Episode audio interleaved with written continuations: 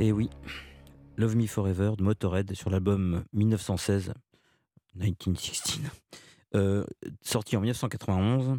Et nous avons une pensée pour le génie qui était Lemmy Mystère qui nous a quittés le 28 décembre 2015. Paix à ton âme, Lémi. Je suis en ligne avec Patricia. Oui. Ça vous a plu, motor... ça vous a plu Motorhead? Oui, tout à fait. Ah, c'est bien Motorhead. Hein. Ça réveille. oui, oui c'est sympa, ça change. Ça dépote. Oui, ça change ce qu'on peut entendre euh, tous les jours. Tout à fait. Euh, que puis-je faire pour vous, Patricia? Ben, J'avais envie un peu de discuter avec vous parce que je vous aime bien. Ah, c'est gentil. Euh, Moi, je suis quelqu'un de très aimé, hein. très très. J'ai remarqué. Par euh, les animaux, les femmes, euh, les, gens, les, les, végétaux aussi m'adorent, les minéraux même beaucoup. Enfin, tout ce qui est sur Terre, en général, m'apprécie. les gens qui ne m'aiment pas sont des gens qui avec qui je n'ai jamais déjeuné. Ah, moi sûrement. Alors je vous écoute, chère Patricia. Quel est ce charmant petit accent que j'aime beaucoup? Ah ben, c'est les Hauts-de-France. Ah, c'est l'Hauts de France, j'aime bien. J'aime le Nord. j'aime les gens du Nord, mais c'est vrai. Bah, bah, oui, je suis, je suis née à Dunkerque. puis, ah bah euh, vive Dunkerque, j'ai beaucoup d'amis qui habitent Dunkerque, je les salue. vive Dunkerque. Là, là, je suis plutôt sur le, le Lançois. Lançois, la Rasois. Donc, euh, Eh bien, nous saluons tous les amis de cette région et vraiment une pensée euh, pour Dunkerque, une ville que j'aime beaucoup, beaucoup. Alors, je vous écoute, Patricia. Alors, euh, je, vous, vous, appelais pour vous faire part un petit peu de ce qui m'est arrivé euh, bah, le 31 décembre, 1er janvier jusqu'à maintenant. En fait, j'ai ma vie qui a basculé. en fait, j'ai pas vu les choses arriver, j'ai rien vu venir. En fait, j'étais avec quelqu'un depuis 9 ans, avec quelqu'un avec qui je vivais pas. Euh, on est célibataires tous les deux, mais euh, bon, euh, je, garde mon indépendance hein, vu que j'ai déjà été mariée, et donc on était, en fait, il était toujours chez moi, il venait tout le temps manger, enfin, il était tout le temps chez moi. On habite la même rue parce qu'il m'a fait prendre un logement dans sa rue, et en fait, le 31, eh ben, il m'a plaqué. Il m'a plaqué bah, comme une merde, excusez-moi du terme, mais il n'y a pas d'autre mot. J'ai rien vu venir. Euh, sous un prétexte euh, qui vraiment. Enfin, et donc j'ai passé mon 31 toute seule. Euh, j'avais même pas fait mes courses parce qu'on devait les faire ensemble, comme j'ai pas de voiture. Donc en fait, bah, je me suis retrouvée avec rien dans le frigo. Il avait ramené deux coquilles de poisson. Il, vous a dit je te quitte quand même. Oui. Il vous a pas laissé deviner que c'était terminé. Non. Il vous a dit c'est fini. Mmh. Parce qu'en fait, il avait ramené deux coquilles de poisson pour euh, pour manger et on devait faire les courses ensemble. Puis moi, j'ai rien vu arriver. Et en fait, quand il est venu chez moi, euh, euh, je venais de finir de nettoyer mon logement. Il m'avait tout dégueulassé ma salle de bain. J'ai quand même, t'exagères. Moi, quand je vais chez toi, je suis pas ce genre de choses quand même. Ça se fait pas. Il y a un minimum de respect. Il m'a dit oh ferme ta gueule. Si t'es pas contente, c'est pareil. De toute façon, je te plaque. je veux plus faire ta gueule. Je peux plus te supporter. Enfin, il ah, Et oui. puis, ah non, c'est pas une rupture du style je te quitte, ma chérie, il y a un problème, je ne t'aime plus. C'est des insultes. Des insultes. Donc j'ai dit, écoute, je dis, si ça va pas, rentre chez toi, prends tes gouttes. Quand tu seras calmé, tu reviendras. Pourquoi il a l'habitude de, prendre, il a l'habitude de prendre des, des médicaments? Ben, Il ferait mieux. Ah oui, non, c'était une expression, d'accord. Oui, c'est une expression de chez nous. Quoi. Je dis, bah, prends tes gouttes, quand ça ira mieux, tu vas revenir. Et moi, je pensais qu'il allait revenir comme. Euh, bah, il a souvent des crises. Hein. Donc, je me suis dit, bah, il va se calmer. Et puis, euh, il va revenir, on va faire les courses. Et puis, euh, je vais faire comme si de rien n'était, comme d'habitude. Sauf que gaillard, bah, il est parvenu. il a pris ses coquilles de poisson. donc il est parti avec, on s'était mal laissé sans rien. Et en plus, ce jour-là, comme j'avais mal à mon genou, euh, j'étais incapable de, d'aller faire mes courses à pied. Donc en fait, bon, il le savait très bien, il me connaît. Hein. Et en fait, il m'a laissé comme ça. Et puis, euh, il m'a laissé sans rien. Donc ça fait que j'ai passé le 31 toute seule. Le premier toute seule. Pas de son, pas d'image. Il m'avait bloqué sur son téléphone. Euh, à mon idée, c'était prémédité. Hein, c'est moi qui n'ai rien vu venir, en fait. Et donc, euh, on habite la même rue, donc euh, je suis juste sortie voir si sa voiture elle était devant chez lui. Sa voiture n'était pas là, donc il n'a même pas fait le 31 chez lui. Par contre, le lendemain, je suis pas allée chez lui. par contre, j'ai pas téléphoné. J'ai fait comme si qu'il n'existait pas. Et je l'ai vu 15 jours après parce qu'en fait, je suis allée euh, chez lui pour récupérer des affaires que j'avais laissées chez lui, hein, vu que moi j'ai un appartement et lui il a une maison. Et je me suis fait copieusement insulter tous les noms. Après, il me dit, oh, il me dit, si, si tu veux, euh, on peut rester potes. Moi, j'ai dit jamais de la vie, je resterai jamais pote avec quelqu'un euh, que j'ai aimé, qui m'a fait des choses comme ça, mais jamais de la vie. euh, euh, Euh, il vous a, vous pourquoi il vous a insulté quand vous êtes allé le voir? Parce qu'il m'insulte tout le temps. C'est dans ses façons de faire. Il a toujours fait ça. Il a toujours fait ça. Toujours. Donc, en fait, je m'en rendais même pas compte parce que pour moi, c'est en 9 ans, c'était devenu une habitude. Donc, il m'a dit, oh, de toute façon, euh, euh, t'es plus bonne à rien, tu vaux plus rien, euh, tu ressembles à rien, euh, euh, t'as pris du poids. Enfin, bah, alors que lui fait 120 kilos. hein. Bon, en 10 ans, j'ai pris 10 kilos, bon, certes. Ce qui est pas encore non plus, hein, vu que j'étais mince avant, ça va encore, quoi. Et puis, euh, c'est même pas la question de ça, d'ailleurs, ça se dit même pas. Et donc, euh, non, moi, je pense qu'il me, trompe. Ou alors qu'il m'a trompé, qu'il s'est déjà pris un râteau, parce que bon, les femmes en général, ils gardent jamais très longtemps. Et il savait pas comment se débarrasser de moi le 31, tout simplement. Moi, je pense, maintenant avec le recul. Donc, en fait, ben, il, il m'a cassé, quoi, moralement. Je m'y attendais pas. En plus, j'ai des gros problèmes de santé, donc il venu avec moi chez mon médecin, donc il savait de quoi y en retourner. Comme j'ai pas de voiture, ben il m'a plaqué là. C'est voilà, c'est. Et quand je suis allée rechercher mes affaires, euh, ben, il, m'a insulté. Alors moi, bon, je lui ai dit, bah de toute façon, je serai toujours mieux que toi. Euh, Mais ce qui m'a choqué venant de sa part, c'est quand il m'a dit, on peut rester potes avec tout le mal qu'il m'a fait moralement, bon physiquement aussi, parce que des claques, je m'en suis pris un paquet. Et du fait que je lui ai répondu ça, il m'a mis une grosse claque derrière la tête. Donc j'ai réussi à récupérer quelques affaires. Bon, j'ai pas tout récupéré parce que le reste, il veut pas me le rendre. Donc, euh... donc euh, voilà quoi. Allô, vous Oui, mais je vous écoute, bien sûr, bien sûr. ah d'accord. Donc en fait, euh, bon voilà. Donc je ne suis pas retournée après. Il m'a ramené deux sacs devant chez moi, hein, parce que j'habite en appartement, j'habite au premier, donc il m'a ramené deux sacs euh, de vêtements. Et puis le reste, je ne sais pas les récupérer. J'envoie une alors ça- publicité euh, et je vous reprends. hein. À tout de suite. Oui. Merci d'être avec nous sur euh, Europe 1. Nous sommes samedi depuis euh, bientôt euh, trois minutes.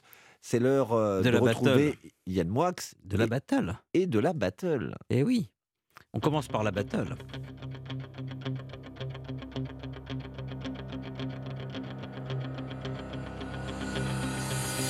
Raphaël Delvolvé et Yann Moix dans la battle.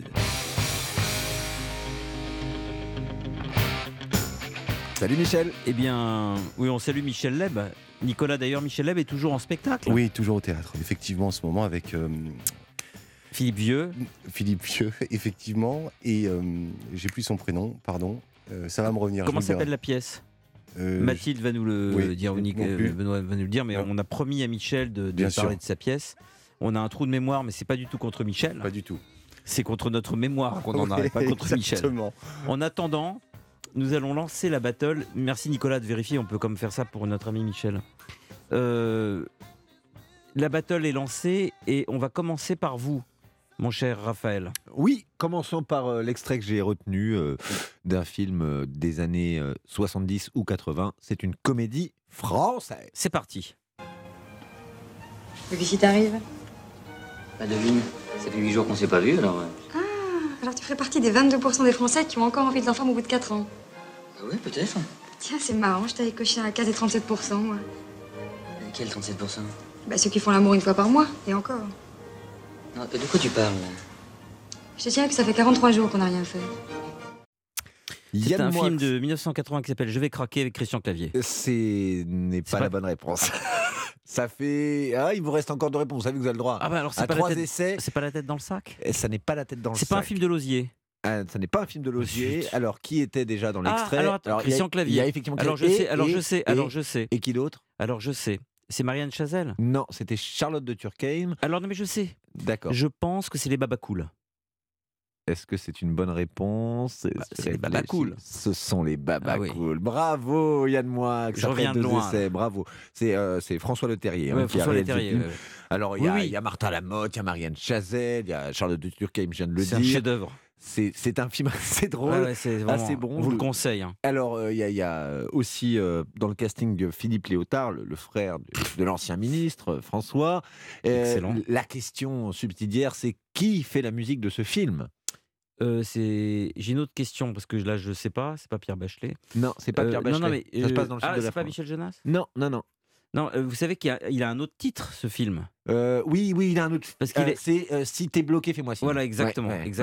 Tout à fait. Et comme c'était un C'était une trop- mode à l'époque, Yann Moix. Expliquez-nous, parce qu'il y a Bah, beaucoup de films de cette époque-là où il y a. Je vous explique, c'est qu'il y a une mode des nanars dans les années 70, 80, avec des titres, par exemple, Max Péca, ça fait euh, euh, euh, On se calme et on boit frais à Saint-Tropez.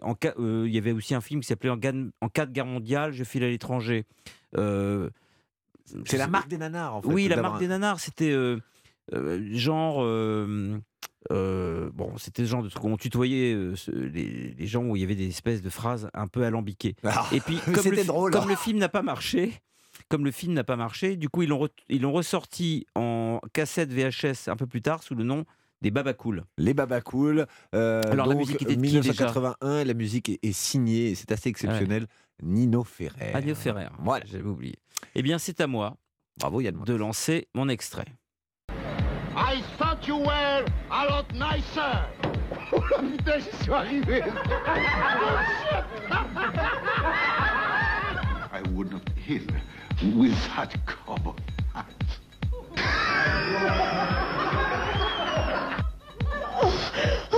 I thought the inspector that you can be a murderer. I am really nice, but it's hard to tell. You love your family? Ben. Non. Il vous, il vous- il- il vous l'a dit. Il vous- il vous l'a dit. C'est très bien, Jerry. Oh, merci beaucoup.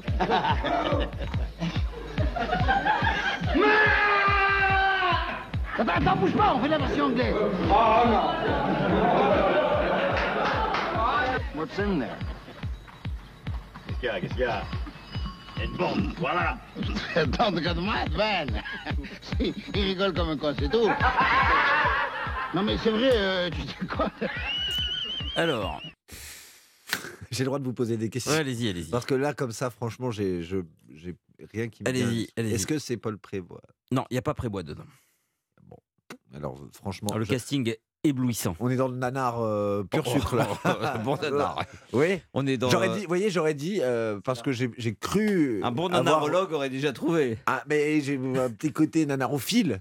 Euh, j'ai cru reconnaître Paul Prébois, mais vous avez cassé Non, on n'est tous pas mes dans la On là, C'est on pas dans super flic. C'est pas super flic. C'est pas super flic. Je Ah non. Vous voyez Non, ce c'est pas, c'est pas. Il parle anglais là. Non, attendez, c'est pas le bac du nanar là, c'est plutôt l'ENA du nanar. Alors, C'est l'aristocratie du. ouais. Là, Ah, non, oh la, nana, la, la nananarchie, ouais. La nanarchie. euh, non, alors les, On est la est trop j'ai j'ai pas besoin de le repasser, mais je dirais plutôt les années 80 déjà, parce que cette musique, c'est- 1984. techno comme ça, un film sur la drogue, Non. un film sur la télévision? Non, mais le- le- le- le réalisateur est très connu. Hein. Je peux vous donner son nom si vous voulez. Allez-y. Philippe Clair. Euh, non, bah, j'ai pas le film. Alors, c'est Par où t'es rentré, on t'a pas vu sortir. Avec, attendez, attendez. Par où t'es rentré, on t'a pas vu sortir en 1984. Des Philippe films pour Clair, attendez. euh, Ah, non, non, Euh, pas du tout. Non, non. Attendez, je vais vous donner Oh bah. le casting. Le, le casting est hallucinant. Vous avez entendu dans l'extrait, tenez-vous bien, un dialogue entre Jerry Lewis et Marthe, et Marthe Villalonga. Exceptionnel. et dedans, il y a aussi Jackie Sardou, vous avez entendu. Ah, mais alors, ça, c'est vraiment une constante. et en méga star, Mais vous méga êtes, guest star, vous êtes fan de Jackie Ah, Sardou. un fan absolu. Et en méga star, méga euh, star américaine, il y a Mm. Philippe Castelli. Mais C'est un film français, hein Ah oui, oui. Bah, Philippe Clair, Oui, oui. le grand Philippe Clair qu'on ne présente plus. Et ça raconte quoi ce film, pardon Mais ça Essayez de voir. Bah, D'ailleurs, on va lancer un concours. Ceux qui peuvent nous raconter le scénario de Par où t'es entré, on t'a pas vu sortir, gagneront euh, une biographie, de l'autobiographie de Philippe Clair, qui est d'ailleurs très bien. Non, Ah mais ouais. c'est vrai. Ah ouais, ouais. Voilà, Bon, ben, la, à vôtre. hein. Eh Bravo, bien, euh, on va lancer le jingle, euh, qu'il faut dans ces cas-là. Del Volvé, you are a loser. Désolé. Pardon, Voilà, Michel. jingle fait par donc Michel Leb, qui est Ah oui. au théâtre en ce moment avec Francis Huster pour la pièce Les Pigeons, euh, qui se joue au théâtre des Nouveautés. Avec Voilà. Philippe Vieux. Également. Euh, faut qu'on aille la voir cette pièce, parce qu'il paraît que c'est très drôle. Oui, oui, oui. J'adore Francis Huster en plus. On ira. Euh, eh bien, merci euh, Raphaël. À charge de la semaine prochaine. À la prochaine fois. Et-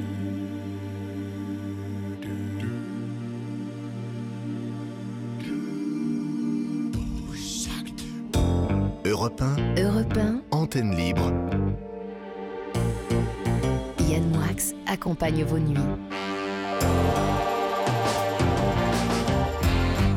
Nous étions avec Patricia et nous allons retourner avec Patricia qui nous racontait euh, sa rupture le 31 décembre. Patricia a été quittée. Alors euh, le mot est trop doux par rapport à ce qu'elle a subi parce que c'est pas une rupture, hein, c'est quelqu'un qui, s'est comporté comme un porc et euh, c'est pas une rupture. On va en parler avec elle, mais euh, manifestement elle était un peu un peu sous choc de cette violence avec laquelle on lui a dit au revoir en l'insultant. Donc Patricia, nous allons vous reprendre bien sûr dès euh, qu'on aura écouté la chronique de Nicolas. Je salue évidemment toutes les auditrices et les auditeurs qui nous rejoignent en direct sur 1 à minuit 11. Et je vais vous rappeler les numéros que vous connaissez par cœur pour nous joindre. 39 21 50 centimes par minute, ça c'est pour nous parler. Et on vous rappelle donc ça vous coûte rien. Par SMS au 7 39 21 en commençant par le, mot nuit tout en majuscule, mais sachez que les... j'ai demandé maintenant à mon équipe de me euh, tamiser les messages d'insultes, donc je ne les vois pas, donc ça ne sert à rien, mais vous pouvez quand même vous soulager, vous lâcher, vous passer vos nerfs hein, si vous voulez dans le vide, comme vous faites en général de toute façon. Et euh, vous pouvez aussi envoyer un mail à, lib- à, à libreantenne.europe1.fr. Voilà. Mon cher Nicolas, Oui, c'est à vous. Alors, moi, je vous propose ce soir de revenir sur l'affaire du Watergate. Alors, tout a commencé dans la nuit du 16 et 17 juin 1972. Le gardien de l'immeuble du Watergate, pardon, siège du Parti démocrate, surprend cinq hommes qui s'apprêtaient à installer du matériel d'écoute téléphonique. Parmi les cinq hommes, un ancien membre de la CIA, qui était aussi responsable de la sécurité au comité pour la réélection du président Nixon. Et dès le mois d'août 1972, le président Nixon affirmera ne pas être lié à cette histoire de cambriolage de troisième ordre. Et en novembre, il est réélu triomphalement à la Maison-Blanche. Pourtant, cette nuit de juin scellera définitivement et dramatiquement le destin du 37e président des États-Unis. C'était Robert Namias au micro d'Europe 1. Dès le 30 janvier 73, en effet, les cinq auteurs du cambriolage sont condamnés. Peu après, le Sénat décide de créer une commission d'enquête et c'est alors qu'intervient le premier coup de théâtre. Le 27 avril, deux des accusés affirment qu'ils ont subi des pressions de la Maison-Blanche pour taire la vérité. Dès lors, ne cessera pas d'enfler une affaire où se mêlent les abus de pouvoir, l'espionnage politique, les entraves à la justice et la fraude fiscale. En fait, à l'époque, Nixon affirme n'avoir rien à faire avec Watergate, mais très vite, les pièges se referment sur lui. C'est ainsi que dès avril 73, l'enquête prouve que plusieurs de ses ministres, ses principaux conseillers aussi, sont mêlés au Watergate. Tous sont obligés de démissionner ou sont limogés. Quelques jours plus tard, en mai, deux anciens ministres du président, dont John Mitchell, sont inculpés de trafic d'influence. Nixon, malgré tout, imperturbable, continue de crier son innocence. Mais en juillet, alors que la commission d'enquête créée par le Sénat vient de découvrir que le président possède tous les enregistrements des conversations qui ont eu lieu dans son bureau, il refuse de livrer ces documents, arguant du privilège de l'exécutif. Et c'est alors que, pour la première fois, les Américains commencent à douter de son innocence. À la fin du mois d'octobre, nouveau coup de théâtre. Nixon accepte de communiquer un premier lot de neuf enregistrements. Cependant, la commission sénatoriale n'est pas satisfaite. Le président, en réalité, a gardé par devers lui les bandes essentielles, celles qui le disculperont ou au contraire prouveront sa culpabilité. Dans plusieurs déclarations à la télévision et à la radio, il continue de jurer ses grands dieux qu'il n'est pour rien dans cette affaire. Mais dans le même temps, John Dean, qui est inculpé, n'hésite plus à affirmer que le président non seulement était au courant, mais en réalité a couvert toute l'affaire depuis le début. C'est dans ce climat que le 15 juillet dernier, la commission judiciaire de la Chambre des représentants, chargée de dire si oui ou non Nixon est coupable, cette commission ouvre ses travaux. Finalement, le 24 juillet, après de très nombreux débats télévisés, la commission estime que le président a tenté de camoufler la vérité et elle recommande aux députés américains de le mettre en accusation devant le Sénat. La veille, la Cour suprême avait rendu un jugement intimant l'ordre à Nixon de remettre toutes les bandes qu'il possède encore. Le chef de l'exécutif, qui connaît le contenu de ces bandes, comprend qu'il est perdu et tente, il y a quelques jours, lundi dernier, un dernier coup de poker en reconnaissant publiquement qu'il a tenté de camoufler la vérité et d'obstruer le cours de la justice en demandant au FBI d'étouffer l'affaire. Il espérait alors obtenir les circonstances atténuantes, mais le coup de poker échoue, ses derniers supporters l'abandonnent, et il apparaît alors évident que Nixon sera destitué s'il ne démissionne pas. J'avais vu un documentaire, je crois, sur Arte, sur le Watergate, on, ça durait 4 ou 5 ou 6 heures. Et en fait, contrairement aux apparences, c'est d'une complexité absolument Oui. abyssale. Oui. Abyssale. C'est-à-dire qu'au bout d'un moment, on ne comprend plus rien. Oui, oui. Tellement il y a de, de strates. C'est pas juste un immeuble qui se fait écouter, c'est- en fait euh, fascinant de, de détails, de rebondissements, de sous-couches. euh, c'est assez Et fascinant. d'ailleurs, c'est extrêmement bien synthétisé par Robert Namias à l'époque. Bah oui, enfin, Robert Namias, Ouais. c'est l'élite de l'élite du journalisme. Oui, exactement. Merci Nicolas, très belle archive. Et euh, bah, à la semaine, à demain. À demain. Bien la sûr. semaine prochaine, bah, demain. Nous allons retrouver notre amie Patricia, qui est en souffrance après avoir été traitée, elle le dit elle-même, comme une merde, larguée comme une merde. Je reprends ces termes. Oui, tout à fait. Vous avez tout à fait raison. Merci d'avoir oui. patienté, Patricia. Oui, bah, je vous en prie, c'est normal. Donc euh, oui, bah, vous avez raison, c'est tout à fait le terme. Donc en fait, euh, bon, euh, quand il passe, admettons que je suis à l'arrêt du bus, il passe devant moi, il me fait un doigt d'honneur, ou alors il m'ignore. Enfin, vous voyez, c'est toujours voilà. Donc tout ça pour dire que si on revient neuf ans en arrière, au départ, je voulais pas sortir avec cette personne. Pendant trois mois, il m'a couru derrière. Bon, j'ai fini par céder. Euh, une fois qu'il m'a eu, ben, il a commencé à me faire pleurer, il a commencé à me faire à m'humilier et malheureusement pour moi, il était trop tard, j'étais déjà amoureuse. Et tout ça pour dire que ben, quand on le sent pas, on le sent pas. Et aussi pour dire aux personnes, hommes comme femmes, que quand on sent que on n'est pas respecté, euh, respecté et qu'on n'est pas aimé pour soi-même, euh, moi, il m'a aimé juste pour mon physique, faut dire ce qui est. De toute façon, j'en ai pas caché, il me l'a dit après. Euh, on peut s'attendre au pire. Parce que moi, cette personne, malgré que, ben, pour moi, c'était comme mon mari, euh, il venait chez moi, je faisais à manger, je préparais ses gamelles pour aller travailler, il me ramenait son repassage. Enfin, bref, je n'arrêtais jamais. Quelquefois, j'allais chez lui. Quand il n'avait pas fait son ménage, je faisais un coup de serpillère, je faisais des choses, puisqu'on habite la même rue. Plus, j'ai pris cet appartement que je déteste pour lui. Euh, il m'a coupé de mes amis, il m'a brouillé avec ma famille, enfin avec le peu de famille qui me restait. Euh, c'est quelqu'un qui est bourru, euh, c'est un bourrin, il se croit intelligent alors qu'en fait il y a toujours eu de la chance en fait, vous savez. Et c'est pas quelqu'un qui est, qui est intellectuellement très voilà, mais il a toujours eu de la chance. euh, c'est quelqu'un qui a un très très beau salaire. euh, pour lui, je suis minable. euh, il, m'a toujours jugé. euh, par exemple, bon ben. Quel âge il a? euh, 50, euh, 51 51, oui. 51. Donc, il en fait un peu plus, parce que je trouve qu'il sait saler. Et il a une mentalité un peu vieux, un peu. Comment je veux dire ça Il est, il est quelquefois ringard dans ce qu'il dit. euh, Alors, il, il veut jouer les gamins. Euh, Une fois, on- il n'y a pas si longtemps que ça, il y a six mois ça, on est sorti en boîte. Et puis, euh, on est rentré, déjà, il a fait comme si qu'il n'était pas avec moi. Alors déjà, euh, je l'ai vu tout de suite.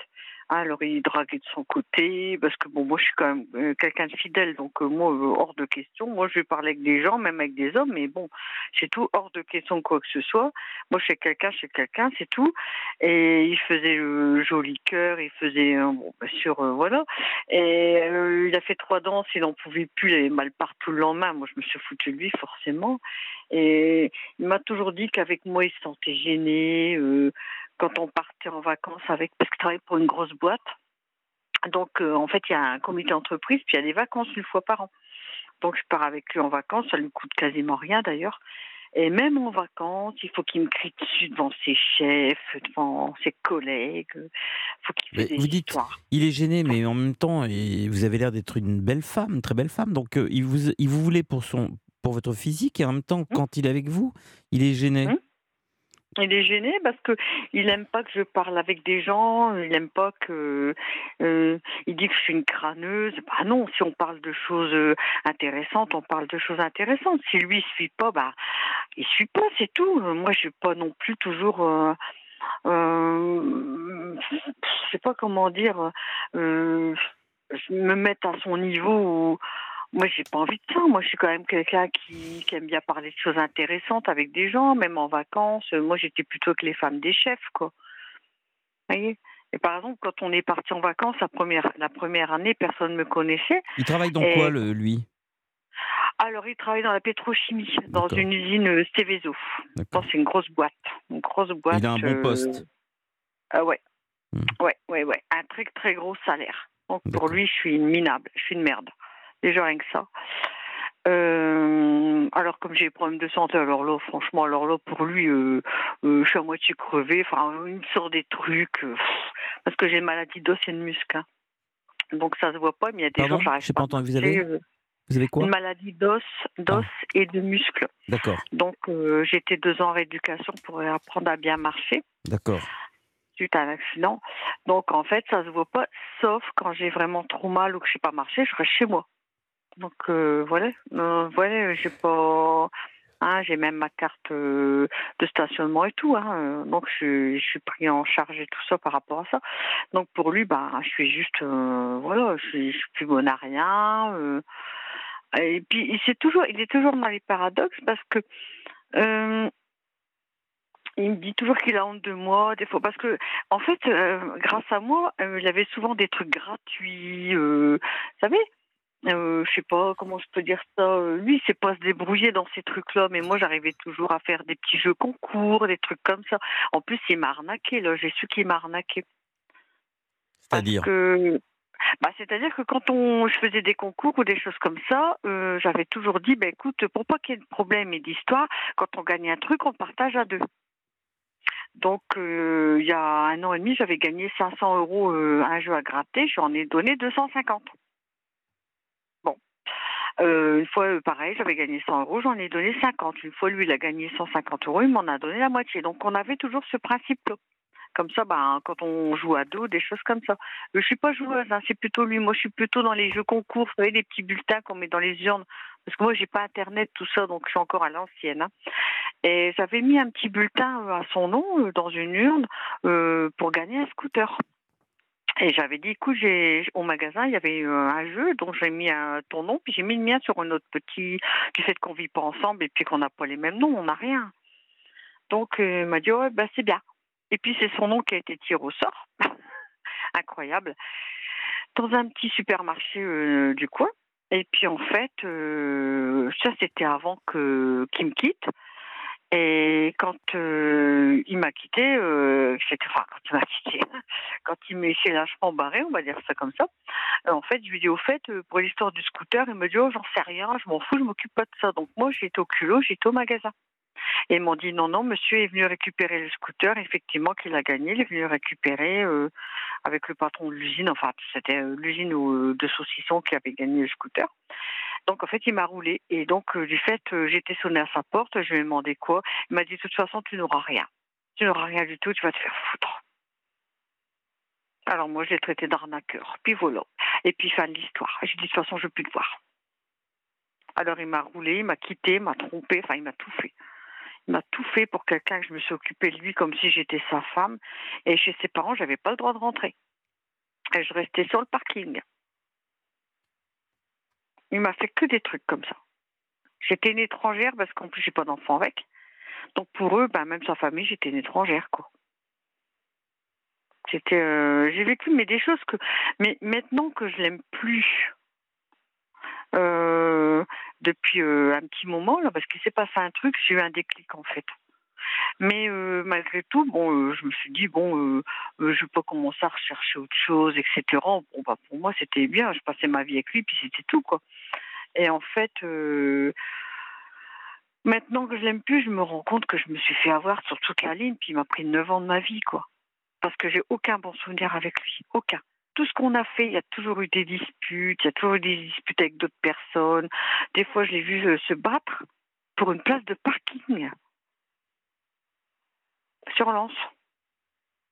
Quand on avait été faire des magasins, par exemple. Euh, lui, il est du coin, euh, c'est un arajois, ben, je peux vous dire qu'il n'y a pas beaucoup de gens qui l'aiment bien. Il a été 22 ans pompier volontaire. Euh, ses collègues, l'ont poussé gentiment vers la sortie, quoi. Donc, mais je sais pas, j'arrive pas, j'arrive pas à comprendre. Puis moi, je voulais pas croire tout ça. Je me suis dit non, les gens sont méchants, sont peut-être jaloux. J'arrivais toujours à lui trouver des tas d'excuses. Même quand il y avait des histoires avec quelqu'un, euh, j'allais voir les personnes, j'arrondissais toujours les angles. J'ai eu tort. Mais je m'en veux. hein. C'est bon, ce qui est fait est fait, mais j'aurais dû être moins maternelle avec lui, moins. J'aurais dû faire comme ses ex-copines ou ses ex-femmes. J'aurais dû être beaucoup plus dure et tranchante.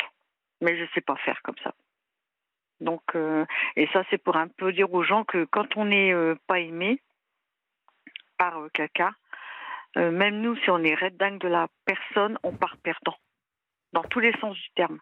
Moi, je suis, per- je suis partie perdante dès le début. Mais une fois que. Moi, je, je suis pas quelqu'un qui est vite amoureux, mais quand je suis amoureux, je suis amoureuse. Donc, euh, et c'est pour dire aux gens qu'une fois qu'on est amoureux, ben, on subit tout si la personne que vous avez en face de vous n'est pas amoureuse de vous ou amoureux de vous. On part perdant, de toute façon. On n'est pas dans une égalité de, de chance au niveau de tout ça parce que en fait, euh, ben, on est manipulé hein, quelque part. hein. On fait des choses par amour qu'on ferait jamais en temps normal. Et ça, je m'en rends compte maintenant.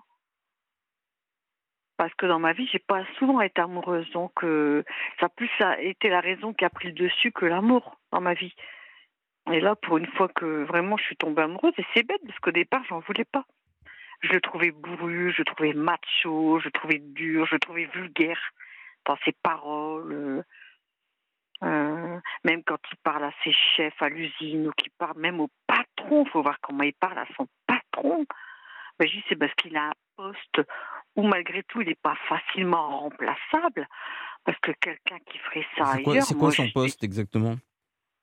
Ben, en fait, il, hum, il s'occupe des mélanges de produits. Vous savez, c'est de la pétrochimie, quoi. Euh, Je peux pas dire le nom de l'usine. Ouais. Non, non. Donc, euh, c'est des mélanges euh, ben, de produits, euh, mais ça va par tonnage. Hein, donc, il a quand même Bon. 27 ans d'expérience. Écoutez, Patricia, je vais vous dire les choses. Oui, je vous écoute, Yann. Non, non, mais j'ai pas la science infuse. Je vous dis ce que je pense. Mhm. Mhm. Non, mais je vous écoute. Ce que je vais vous dire n'est pas très agréable. Oui. Vous étiez avec cet homme une femme battue. Une femme Oui. battue. Pas simplement Oui. une femme giflée, parce que des gifles, c'est frapper. Donc une femme battue. Et il, va, il vous battait non seulement avec des claques, mais il vous battait avec des mots. Et Oui. il vous battait également avec des situations. Je m'explique. Mhm. Euh, quand on dit à quelqu'un ferme ta gueule, je ne veux plus voir ta gueule. Mhm. Euh, quand on dit à quelqu'un euh, t'as grossi, t'es regardable, etc. C'est Mhm. battre quelqu'un avec des mots. Quand on gifle une femme, ou même un enfant, ou même un homme d'ailleurs, mais ça s'appelle de la violence. Quand Mhm. euh, on se comporte comme ça, et vous l'avez d'ailleurs très bien dit, puisqu'à un moment donné, vous m'avez dit, il m'a cassé. Ah oui. Donc quelqu'un qui vous casse, c'est quelqu'un qui vous bat. Mais euh, ce qui ressort de tout ça, comme tous les gens qui frappent, euh, entre guillemets, les plus faibles, hein, physiquement les Mhm. plus faibles, j'ai pas dit moralement, mais physiquement les plus faibles, ce Mhm. sont des lâches. Et sa lâcheté, à lui, s'exerce dans tous les domaines. Mhm. Les coups, Mhm. mais aussi dans la rupture, incapable de, de prendre ses responsabilités et de vous quitter en homme, donc il vous quitte en Mhm. gamin. Et Mhm. puis, un lâche parce qu'en boîte de nuit, il fait celui qui ne vous connaît pas. Un lâche parce que devant sa hiérarchie, il fait celui qui vous est supérieur ou qui a honte de vous. Et euh, de manière très simple, et c'est ça qui est toujours extrêmement difficile quand on voit les couples, c'est que Votre intellect savait que ce type était un moins que rien, mais Mhm. votre affect, sans doute parce que, et là je vais faire de la psychologie de comptoir, peut-être qu'il y a quelque chose dans votre histoire qui fait que vous ne vous aimez pas ou que vous n'avez pas de vous forcément une vision euh, très haute, eh bien cet homme, vous l'avez autorisé d'une certaine manière à avoir sur vous une ascendance euh, et il vous a d'une certaine manière prise en otage et fait de vous sa chose.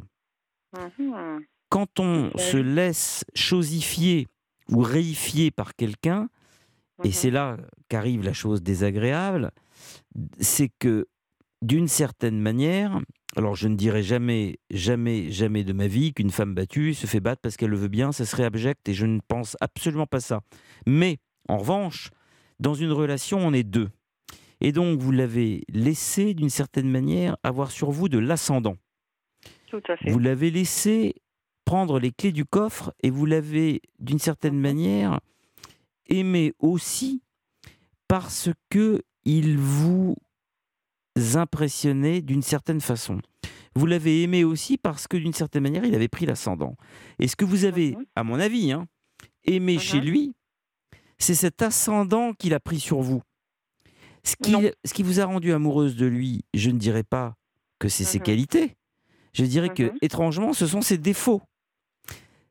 Mais que vous jugez quand même comme étant des qualités, parce que quelqu'un qui vous jugule, quelqu'un qui vous esclavagise, vous n'en revenez tellement pas qu'on puisse vous faire ça, vous êtes tellement bluffé que quelqu'un ait l'énergie, le culot, la force, la puissance et l'énergie de vous traiter comme ça, que vous tombez paradoxalement amoureuse de ce qui le rend insupportable.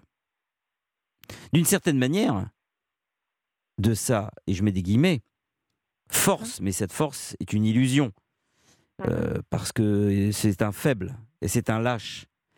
Mais vous avez donné à cet homme l'autorisation de vous traiter comme une chose. Le problème, on peut très bien imaginer ça, c'est pas grave. On a le droit de se faire chosifier par quelqu'un. Le problème, c'est que cet homme vous a d'abord pris pour sa chose, mais ensuite vous êtes devenu son défouloir. Vous êtes devenu le, vous êtes devenu à la fois son bouc émissaire et le réceptacle de ses frustrations. Quand il n'est pas bien, il vous hurle dessus. Quand il n'est pas bien, il vous tape. Mais ça n'a rien à voir avec vous. Tout ce qui vous fait subir n'a à voir qu'avec lui. Tout ce qui vous reproche n'a rien à voir avec votre euh, attitude, votre psychologie, votre physique, votre euh, mentalité, votre psycho... Rien. À chaque fois qu'il... En fait, d'une certaine façon, comme tous les lâches et les faibles, et les hommes qui battent leur épouse ou leur, com- leur compagne ou leur conjointe, ce sont des hommes qui, qui se frappent eux-mêmes euh, et qui choisissent comme bouc émissaire, comme réceptacle, une personne qui est complètement hors sujet, qui est complètement étrangère à la cause de leur mal-être et de leur euh, frustration. Mais ils ont besoin d'un punching ball. Ils, ils ont besoin vraiment ce qu'on appelle un bouc émissaire. Il, il y a une pièce de Boris Vian que je vous conseille de lire qui est absolument extraordinaire. Ça s'appelle Les bâtisseurs d'empire. Et il y a une sorte de créature faite de bandages qui s'appelle le schmurz. Et à chaque fois que quelqu'un ne va pas bien dans la maison, il va frapper un coup de pied, un coup de poing, une gifle, une claque, euh, le schmurz. Et le schmurz, on ne sait pas ce que c'est, on sait simplement que c'est une sorte de bouc émissaire qui est là pour encaisser les coups. Eh bien, vous étiez, vous étiez la schmurz de, de ce faible. Mhm. Vous étiez finalement une sorte de passe-nerf. Vous étiez une chose sur laquelle il se passait les nerfs, et je vais même vous dire un truc horrible, il passait aussi, d'une certaine manière, excusez-moi de le dire, mais il passait en contrebande sa libido. Euh, Ah oui, donc en gros, il vous a chosifié aussi sexuellement. Et, Mhm. vous et, et- cet homme ne vous a jamais considéré comme une personne en soi, digne de ce nom, c'est-à-dire il vous a jamais considéré comme une fin en soi, Tout à fait. un être humain qui mérite le respect. Non, il vous a considéré comme un moyen de parvenir à à ses fins sexuelles, Vous avez à, s- raison. euh, à ses fins parfois euh, ménagères, à ses fins culinaires, peut-être même à un moment donné à ses fins sociales et à ses- euh, en- comme, comme animal de compagnie. Bah oui. Mais en- à chaque fois, à chaque Mhm. fois qu'il a fallu vous montrer de la dignité, à chaque fois qu'il a fallu vous mettre sur un pied d'égalité avec lui, il a refusé de le faire. En boîte, ah, je connais pas. Avec son Mhm. patron et ses femmes, ah, je connais pas. Euh, ce type, c'est, il vous a peut-être traité comme une merde, mais excusez-moi de vous le dire, il y a une Mhm. seule merde dans l'histoire, c'est lui, et je vais plus loin. Et il le Mhm. sait. Et c'est pour ça qu'il choisit quelqu'un pour détruire la personne, pour essayer de la chosifier, parce que lui est une chose, c'est quelqu'un qui est mort à l'intérieur. Lui, c'est une chose. Et plutôt qu'essayer de se, de se hausser à votre niveau, parce que vous, vous êtes un être humain, puisque vous êtes capable de souffrir, et vous avez des mots forts, eh bien, plutôt que d'essayer d'arriver à être à votre niveau d'être humain, il préfère vous rabaisser, vous, à l'état de chose, parce que lui, c'est une chose. Et encore, je suis poli, hein, c'est de la matière. C'est de la matière. C'est une excroissance osseuse. Vous avez peut-être un problème des os, mais lui, c'est une excroissance osseuse. Il fait partie euh, de ces gens qui, c'est- mon grand truc, sont venus sur Terre pour rien. Pour rien. C'est des gens qui viennent sur Terre pour rien. Ils passent à côté de tout, de leur existence. euh, La, la- la vie n'est pour eux qu'un espèce de. Vous savez, comme une roulette de hamster, une cage de hamster dans Mhm. laquelle on, on- Et de temps en temps, comme on a raté complètement euh, sa vocation, son destin, et qu'on panique à l'idée d'avoir été ce qu'on est et de ne pouvoir en sortir, on, fait puni- on punit quelqu'un qui n'a absolument rien à voir avec euh, euh, l'histoire en question. Et il vous a choisi vraiment comme une schmurtz. Mhm. Et par contre, et c'est ça qui est terrible chez l'être humain, qui, rend l'être humain passionnant, on peut très bien tomber amoureux de gens qui nous font du mal. C'est ça aussi l'être humain. Il y a une grande différence entre les animaux et les êtres humains. C'est peut-être la différence fondamentale. C'est que les animaux vont toujours dans le sens de ce qui leur fait du bien. Les animaux coïncident avec leur nature. Les animaux s'inscrivent dans leur instinct. Les animaux ne font jamais de hors-sujet avec leur animalité. Alors que l'homme, il est capable, l'homme, de s'extraire de ce qu'il est, en bien ou en mal. L'homme est capable de s'arracher à cette définition, à trahir son essence, à bifurquer de sa nature pour être un peu différent de ce qu'il aurait fallu être pour être heureux. Donc il peut s'améliorer, l'homme, il peut se perfectionner, mais il peut aussi s'accabler, il peut se détruire. Aucun animal ne s'améliore- ne s'améliorera en bien, mais aucun animal ne, ne se dégradera. Les animaux coïncident avec, euh, avec ce qu'ils sont, et un animal est parfait dès la naissance. L'homme, lui, met une vie euh, pour euh, essayer des choses. Et je comprends donc, et ça je ne vous jette pas la pierre, qu'on puisse tomber amoureux d'une salope ou d'un salaud. D'ailleurs, je vais vous raconter une anecdote. En, Rossellini, mon réalisateur préféré de tous les temps, euh, était euh, batifolé avec Anna Magnani-. Euh, mais Anna, il n'était pas amoureux d'Anna Magnani, il s'en servait exactement comme votre type là se sert de vous. Mais Federico Fellini, lui, il était vraiment amoureux d'Anna Magnani. Et un jour, il est allé la voir, il dit Mais je comprends pas, Anna, Roberto est gros, Roberto est toujours en sueur, Roberto t'insulte, Roberto te traite mal, Roberto t'humilie.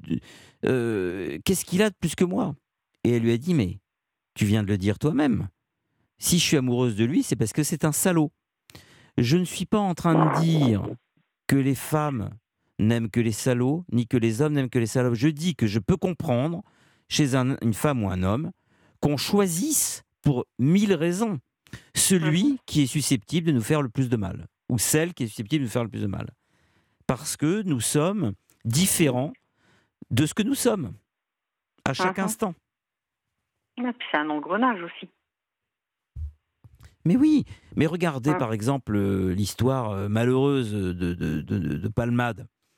Euh, Ah. C'est un homme qui, avait, qui a tout pour être bien et Mhm, qui en fait a, tout fait il a la santé, il a le succès, il a le talent, il a encore euh, la jeunesse, il a, il a tout. Euh, Mhm. Et il a choisi de n'avoir rien.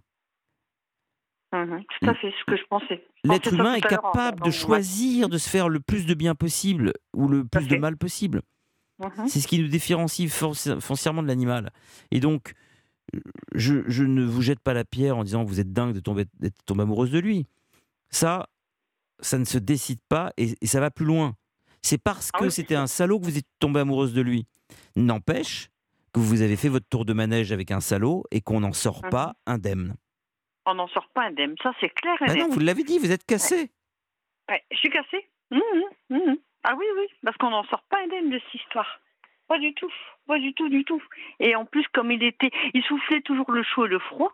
Et comme vous dites, de toute façon, j'étais euh, son bouc émissaire. Quand ça allait pas à l'usine, c'était moi qui prenais en rentrant. Il m'insultait, il trouvait toujours des prétextes. Oui, Et mais vous avez, dit, parents, vous avez dit ça, une phrase tout à l'heure qui est dingue. Vous avez dit, bon, bah, je fais- euh, quand il me claquait euh, comme, ou qu'il m'insultait, bon, bah, je faisais comme si de rien n'était, comme d'habitude. Vous vous rendez Voilà, c'est compte ça. Vous vous rendez compte de la phrase? Et avant, jamais j'aurais parlé comme ça. C'est parce qu'en fait, je suis avec lui que je l'aime plus que je j'arrive à parler comme ça parce que je, je fais ma propre analyse. Je me dis, mais enfin, quand même. Et c'est pour ça que je voulais aussi témoigner de dire aux hommes comme aux femmes, si ils sont avec des gens qui ne les aiment pas, faut se faire violence à soi-même et tourner les talons, partir parce que c'est gâcher son temps alors qu'on pourrait être avec quelqu'un de bien. Parce que le temps, Voilà. bah, le temps perdu, on le rattrape pas. On n'a qu'une vie, on n'a pas de plan B. Euh, moi, je dis tant qu'on peut faire les choses, qu'on a la santé, il faut pas perdre son temps avec quelqu'un en fait qui en vaut pas le coup, parce qu'on veut être aimé, mais en fait, on sera jamais aimé. Parce que quelqu'un qui vous aime pas, vous pouvez faire tout ce que vous voulez, il vous aimera jamais. Exactement. Et ça, c'est, on peut, on peut se Alors là, j'ai Maxime qui me dit à votre sujet c'est un sale gros connard. Elle en a chié pendant 9 ans. La seule chose qui soit dommage, c'est qu'elle ait connu ce seul type de surcroît violent. Voilà. Bah oui. Euh, Bah oui. Je pense que cette femme utilisait ce sale type comme une bouée, un pansement. Au fil des ans, la force des habitudes en fait une femme soumise à cette ordure. Elle était sa boniche en somme. Et il rajoute 120 kilos, faisant plus vieux, il se sent laid et se venge. Et il me dit, il ne serait pas vaguement impuissant? Aussi, oui. Vers la fin, ça c'est clair. De toute façon, ça c'est clair. Bah, De toute façon, il venait à la maison. Patricia, On- Oui. On va être franc, il venait à la maison que pour bouffer, c'est tout. voilà. Il venait chez moi, il bouffait, il dégueulassait tout Et et, voilà. partait. Euh, Est-ce voilà. que vous connaissez Jacques Higelin Oui. Vous connaissez l'attentat à la pudeur? L'attentat à la pudeur, un de ses morceaux les moins connus? Je ne sais plus, c'est que j'avais été Sur- voir en concert Sur à le mode de l'opérette, mais il n'a jamais joué en concert celui-là. C'est une opérette. Non, bah, je connais pas. C'est parti.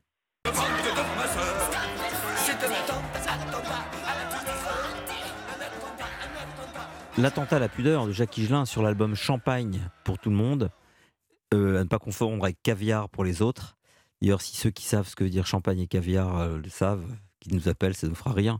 En 1979, Thibaut, ça va depuis votre accident? Très bien, et vous? La moto qui vous était rentrée dans le flanc C'était moi, bah, ça, ça va beaucoup mieux, je me suis remis de mes émotions.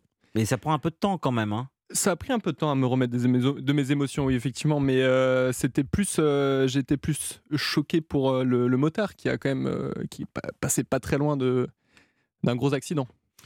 Moi, j'étais protégé dans la voiture quand même. Eh oui, les accidents, c'est quand même, euh, c'est jamais neutre. On en, on en garde toujours un petit, une sorte de petite, euh, un bruit de fond pendant quelques, pendant quelques jours. Ça, pendant- c'est sûr. Pendant quelques semaines. Ça, ça fait réfléchir le soir. Écoutez, bienvenue Thibaut. hein. Merci, merci. Vous êtes un habitué de l'émission, vous maintenant. On commence à, à venir quelques fois, oui. Je vais prendre congé de notre chère Patricia. Au revoir Patricia. Oui. Au Je vous- revoir. J'embrasse très fort. Oui, et puis s'il y a des gens qui veulent m'appeler. À euh, la pudeur. Donc je me vante, vante, vante de voiture. Quand même, c'est grand hein, comme morceau. Donc, s'il y a des gens qui veulent m'appeler pour avoir euh, des conseils ou avec à la pudeur. Oui. Vous en foutez, vous, de Jackie Gillard et de l'attentat à la pudeur. Non, bah, je suis allée voir en concert à Lille. euh, C'était dans les années. Bon, je dis pas de bêtises, ça devait être 78 ou 79. Ah ouais, c'est sa grande époque. Ouais. Vous Donc, savez, vous euh, savez ce que ça veut dire, vous, euh, champagne pour tout le monde et caviar pour les autres? Champagne et caviar, non, vous savez pas ce que ça veut dire vraiment. Très bien. Euh, ça me dit quelque chose, mais je me souviens plus. C'est tellement Bah, à vieux. cette heure-là, on peut le dire, mais je le dirai pas moi-même. hein.